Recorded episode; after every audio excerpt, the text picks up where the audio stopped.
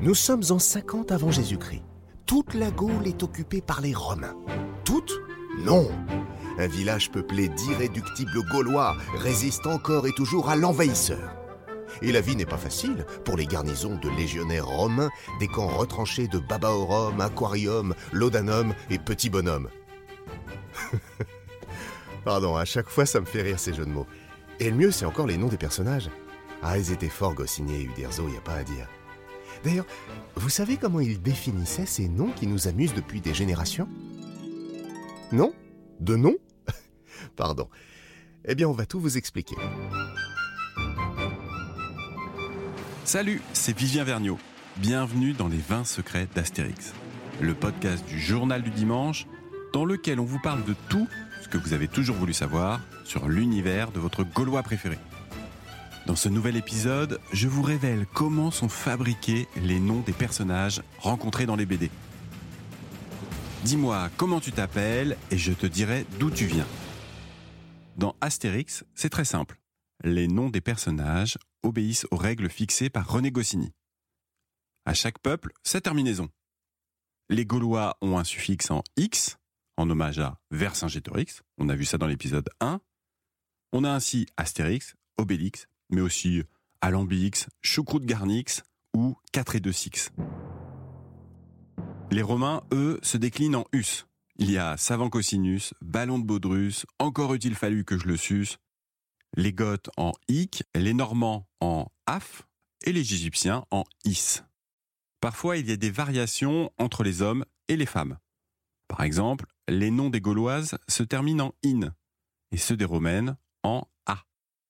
Ça vous paraît simple? Pas tout à fait. Car comme le confie le dessinateur Didier Conrad, qui a pris la relève de Uderzo en 2013, inventer un nom en X qui n'a pas été trouvé en 60 ans n'est pas toujours évident. Et il est vrai que depuis la première aventure, le trombinoscope s'est considérablement enrichi. Tout peuple confondu, on compte aujourd'hui des milliers de personnages dans les BD d'Astérix. Et parmi eux, plus de 400 portent un nom spécifique. Pas étonnant qu'il faille se creuser les méninges pour baptiser les petits nouveaux. Et euh, du coup, comment les auteurs font pour rester créatifs dans ces conditions? Il y a une recette secrète, comme pour la potion magique? Alors le plus important, c'est de trouver un jeu de mots.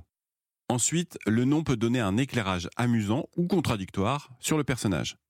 Goudurix, par exemple, qui désigne un adolescent trouillard. Il peut aussi avoir un petit côté absurde, comme Nanchtépus, le centurion romain en charge du camp de Petit Bonhomme. Jean-Yves Ferry, le scénariste des derniers albums, essaie aussi de les actualiser par rapport au vocabulaire d'aujourd'hui.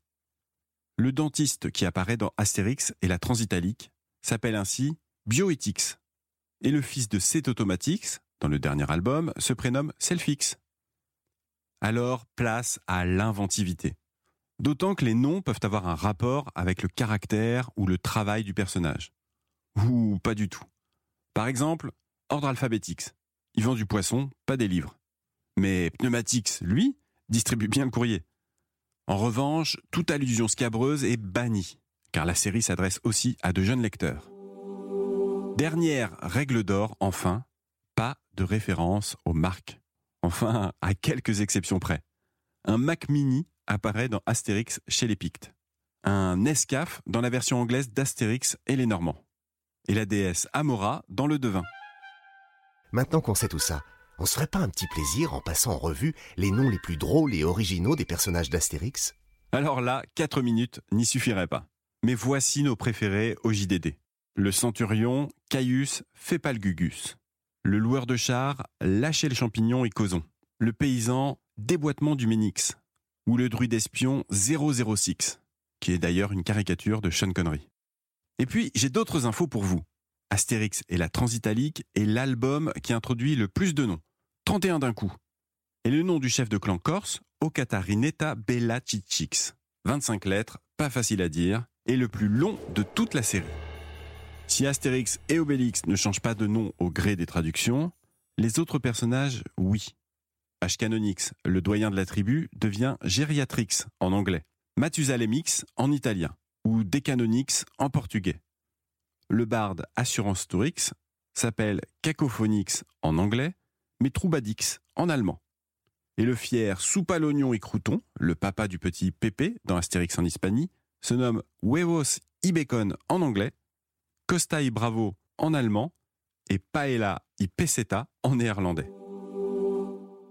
Un nom, malgré tout, ne varie quasiment pas d'une traduction à l'autre, sauf en Allemagne, et ce nom, c'est coronavirus. On le retrouve dans l'album Astérix et la Transitalique. C'était en 2017, deux ans avant le début de la pandémie. Et c'était évidemment un méchant, et il était masqué. Une fois de plus, les auteurs ont été visionnaires. Les 20 secrets d'Astérix est un podcast du Journal du Dimanche. C'est une production Europe 1 Studio en partenariat avec les éditions Albert René, une propriété du groupe Lagardère comme le JDD et Europe 1. Pour écouter tous les épisodes, rendez-vous sur le site du JDD ou sur vos plateformes d'écoute habituelles. Et puis, n'hésitez pas à nous laisser des étoiles et des commentaires, on vous lira. À demain pour un nouvel épisode.